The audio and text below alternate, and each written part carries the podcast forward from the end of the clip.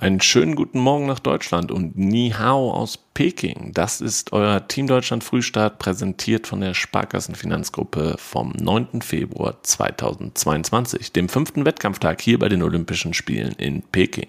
Und was ihr in der Nacht schon verpasst habt, folgt jetzt.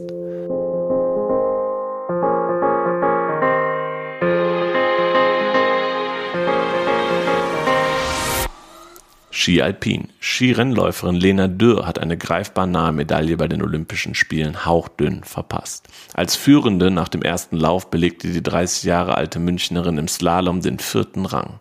Zu Bronze fehlten ihr 0,07 Sekunden. Gold gewann Petra Violova, die nach dem ersten Lauf auf Rang 7 gelegen hatte. Sie siegte vor Weltmeisterin Katharina Liensberger und Wendy Holdner.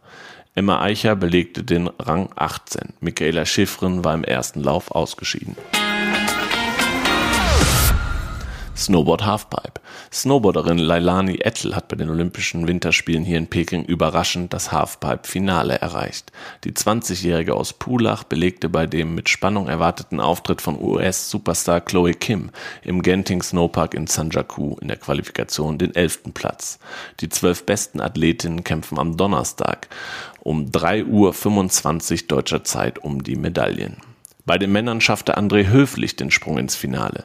Der 24-Jährige aus Kempten erhielt für seinen besten Lauf 75 Punkte und landete damit auf Rang 10. Erstmals stehen damit ein deutscher Snowboarder und eine deutsche Snowboarderin gemeinsam im Halfpipe-Finale bei den Olympischen Spielen. Und das war's hier schon vom Vormittag in China. Heute stehen dann noch die Entscheidungen im Snowboardcross mit Jana Fischer auf dem Programm, die nordische Kombination von der Normalschanze mit Vinzenz Geiger, Johannes Ritzek und Julian Schmid und am Abend dann der Rodel Doppelsitzer mit Eggert Benneken und Wendel Ahlt. Also Fernseher an, Daumen drücken und heute Abend äh, könnt ihr euch dann nochmal auf ein Team Daily ab 17 Uhr live auf YouTube und Facebook freuen.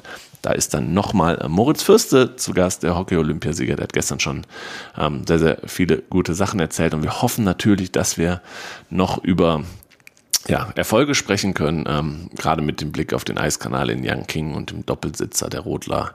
Das sieht bestimmt ganz gut aus, auch wenn es heute Morgen mit der Medaille so, so, so bitter und knapp mit Lena Dö nicht geklappt hat. Ansonsten, wir hören uns dann morgen früh wieder. Bis dahin, ciao und tschüss.